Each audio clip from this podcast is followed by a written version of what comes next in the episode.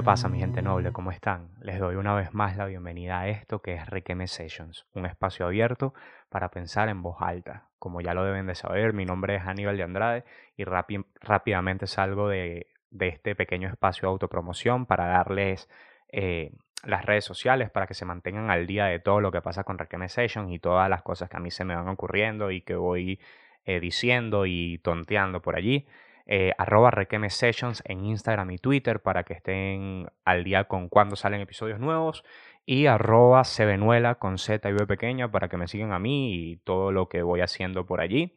Este, como ya saben, este será el episodio número 16. O puede que no lo sepan, pero yo se los digo, les informo. Y este episodio es el tercero parte de esta iniciativa que tuve por querer compensarles estas dos semanas, tres semanas que tuve sin postear nada, sin publicar episodio, que se llama El Gran Combo del Requeme. Tres episodios, este es el último del tercero, así que bueno, estás por terminar el, el atracón de contenido o al contrario, si eres rebelde, que me encanta, eh, y empezaste por el último porque te salió del forro del culo, pues bienvenido, aquí estamos para, para conversar un rato. Debo admitir que este promete ser, o yo espero que sea, el tema más ligero de entre los otros dos, de, eh, entre los tres,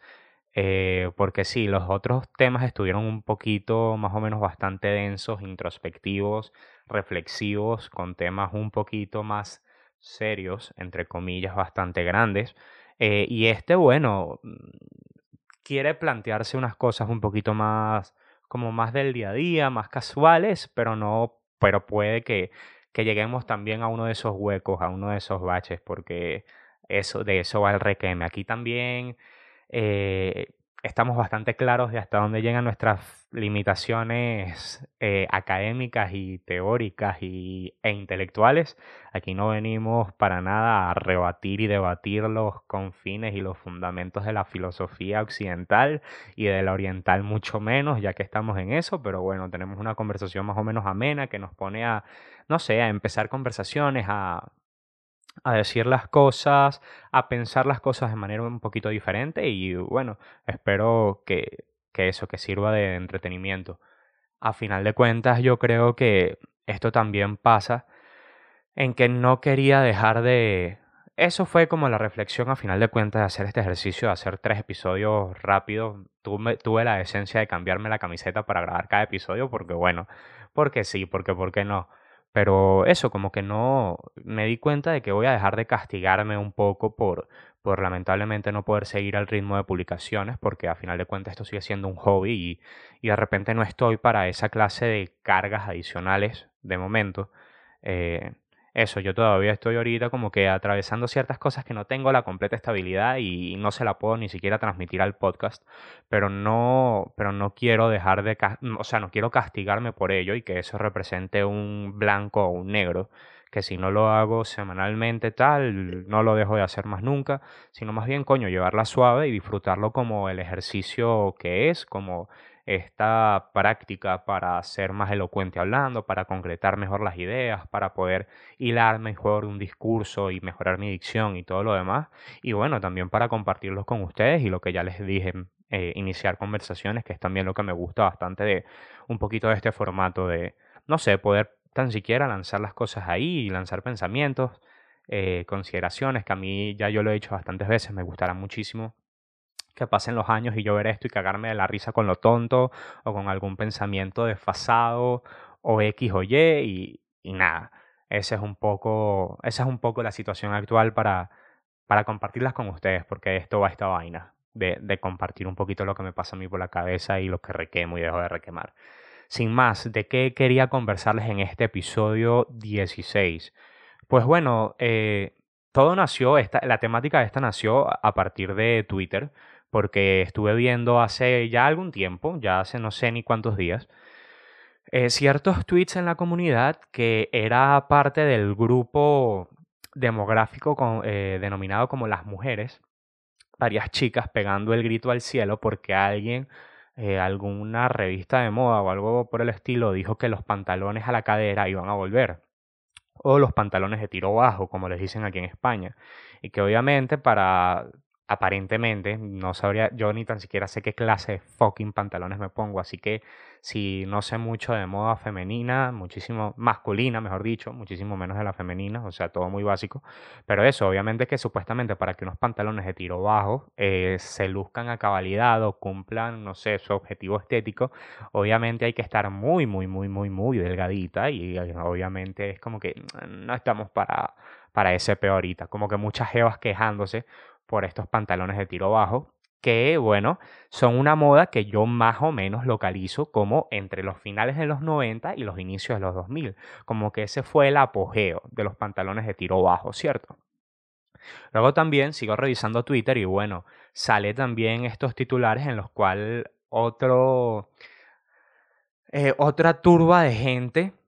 eh, indignadísima y súper molesta porque aparentemente iban a incluir a Michael B. Jordan. Para aquellos que no lo conozcan, sus películas primordiales que a mí se me vienen a la mente, pues eh, parte de la saga Creed, en la cual interpreta al hijo de Apollo Creed y empieza a entrenar con Rocky Balboa para luchar en contra o sí, para luchar contra el hijo del ruso de Rocky, que no conozco el nombre del personaje ni el del actor mucho menos, pero está esa, y obviamente también está Killmonger, el villano eh, principal de, de, Black Panther.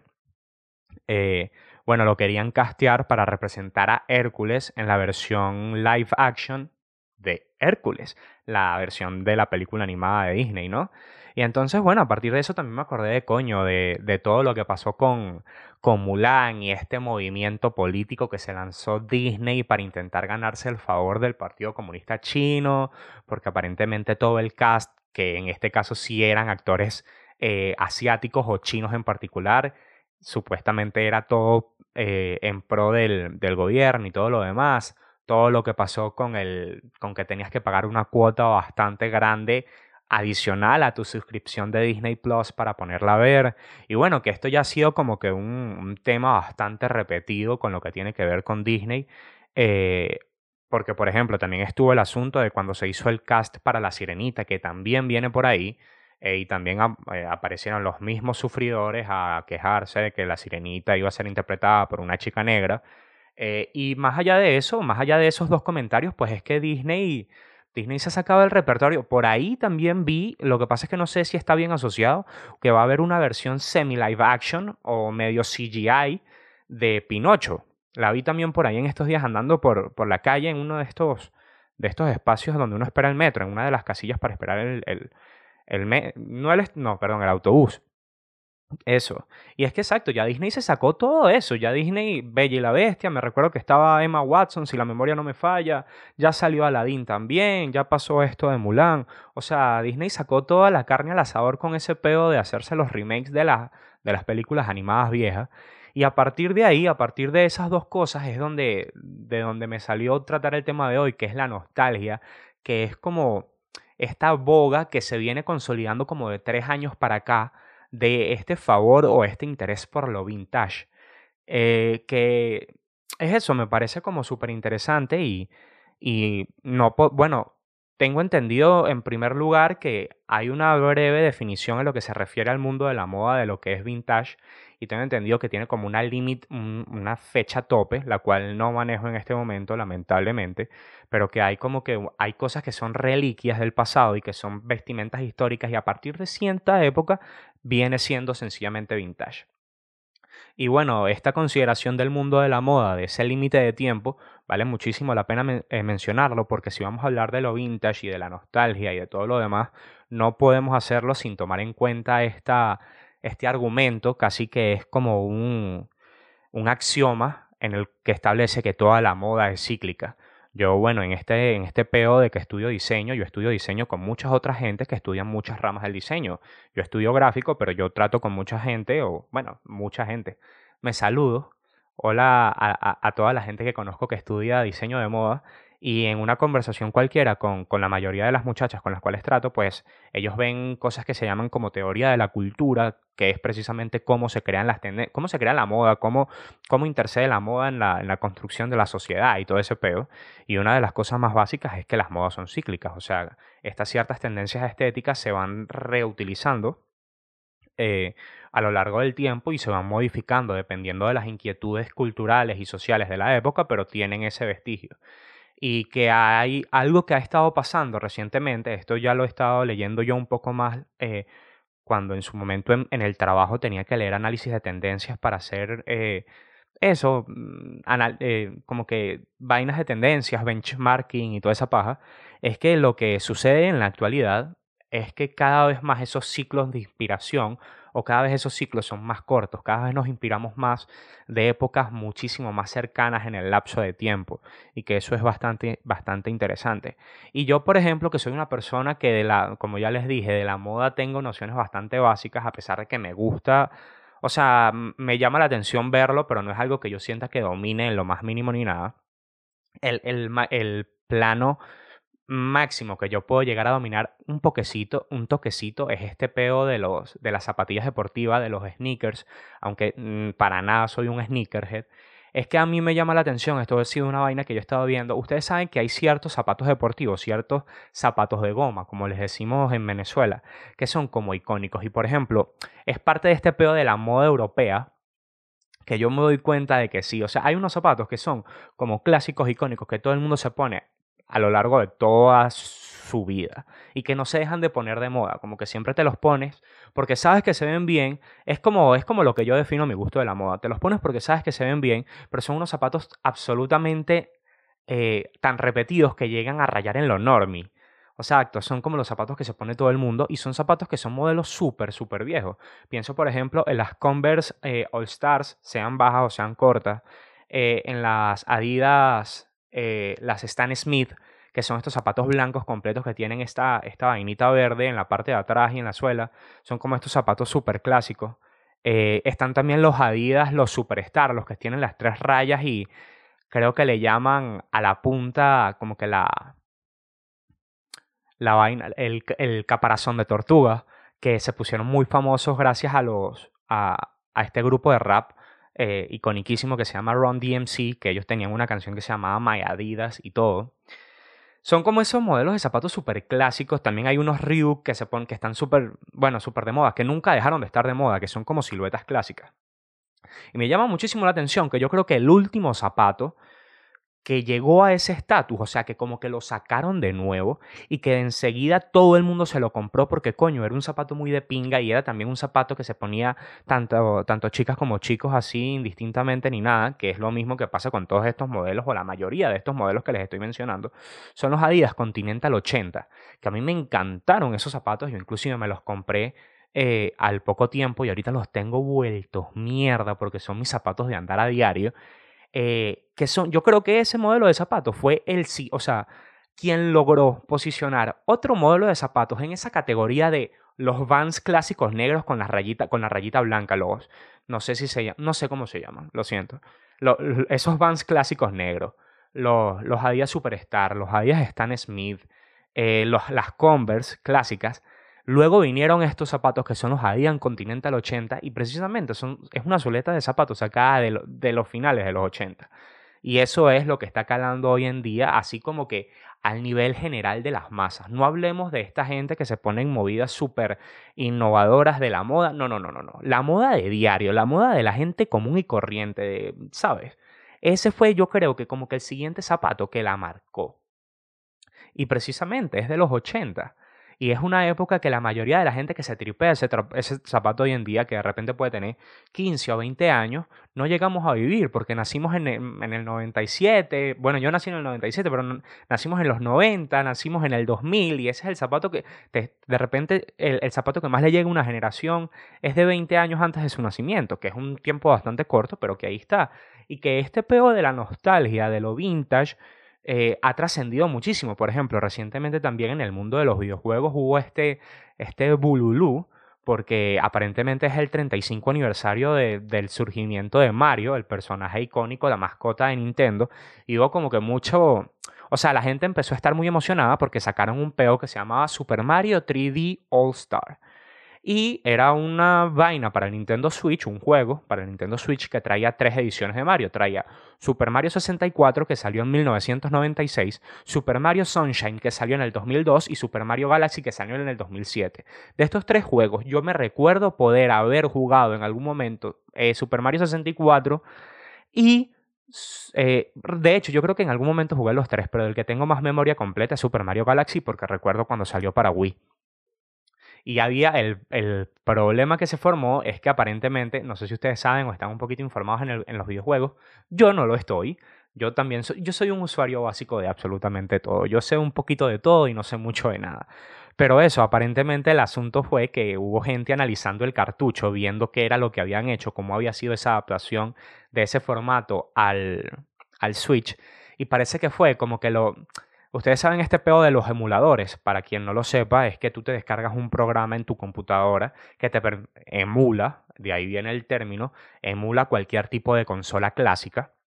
y te permite jugar esos juegos que los descargas directamente de internet y entiendo que el término para esos juegos es ROM, aunque esto es muy probable que me pueda equivocar con esto, aquí sí me disculpan de verdad, de, de ahora, aquí mismo les digo la fe de rata de que no sé cómo se llama. El asunto es que Nintendo lo que hizo para celebrar el 35 aniversario fue eh, aprovecharse de la nostalgia y del hype del vintage y de ¡ay! Super Mario de nuevo y literalmente fue como que agarraron, copiaron y pegaron los archivos, los, medio formatearon para que se vieran en el nuevo formato de la pantalla del Nintendo Switch y vendieron eso y vendieron quién sabe saber cuánta cantidad de copias. Y la gente dice que fue como que marico, qué perezoso, es el 35 aniversario de, de la mascota de tu compañía y lo que hiciste fue copiar y pegar unos juegos en un cartucho, meterlos, obviamente la capacidad de, de almacenamiento es mucho mayor hoy, te puedes meter tres juegos en un cartucho, los copiaste, los pegaste, los metiste en el cartucho y lo vendiste e hiciste dinero de, de, esta nostalgia, pero sin ofrecer algo auténticamente más a cambio, ¿no? Entonces es como,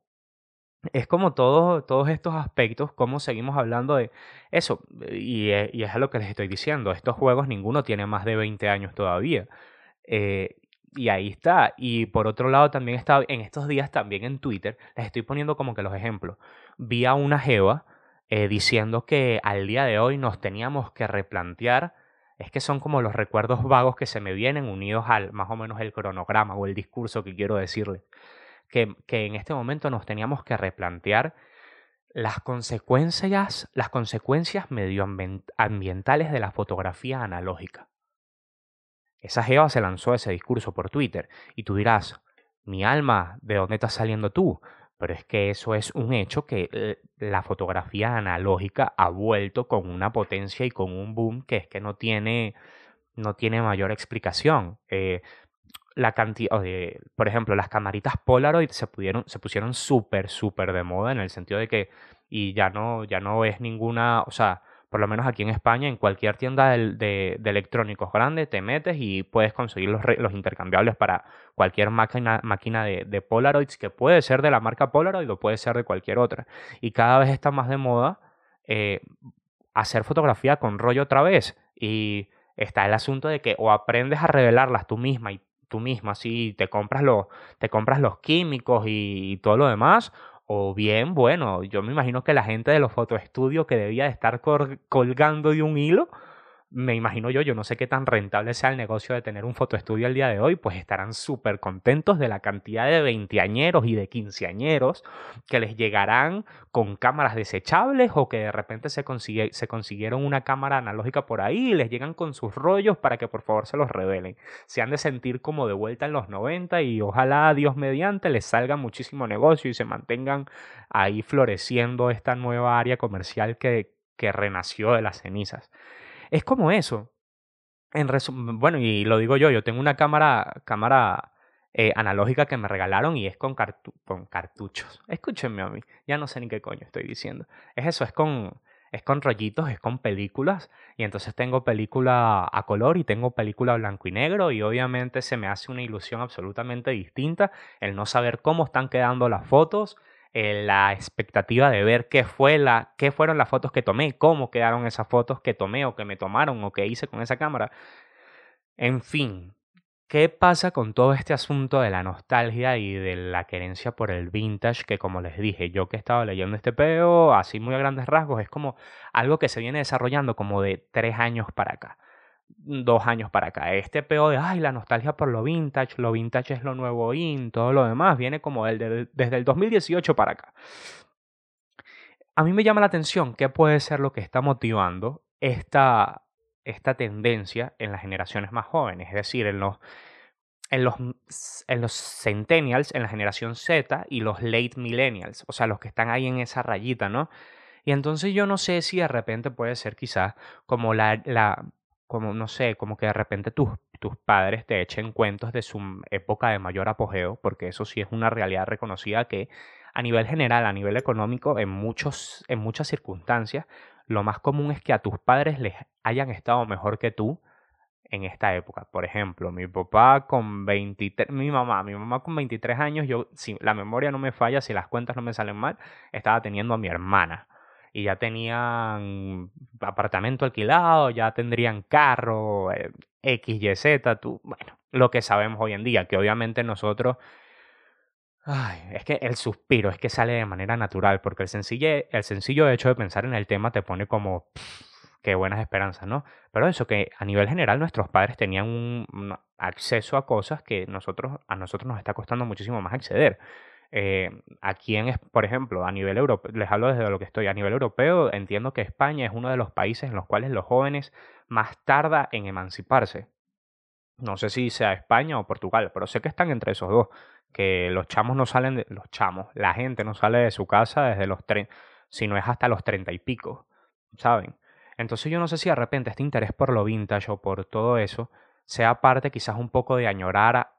ese, ese sentimiento de realización que quizás pudieron tener nuestros padres o inclusive nuestros abuelos.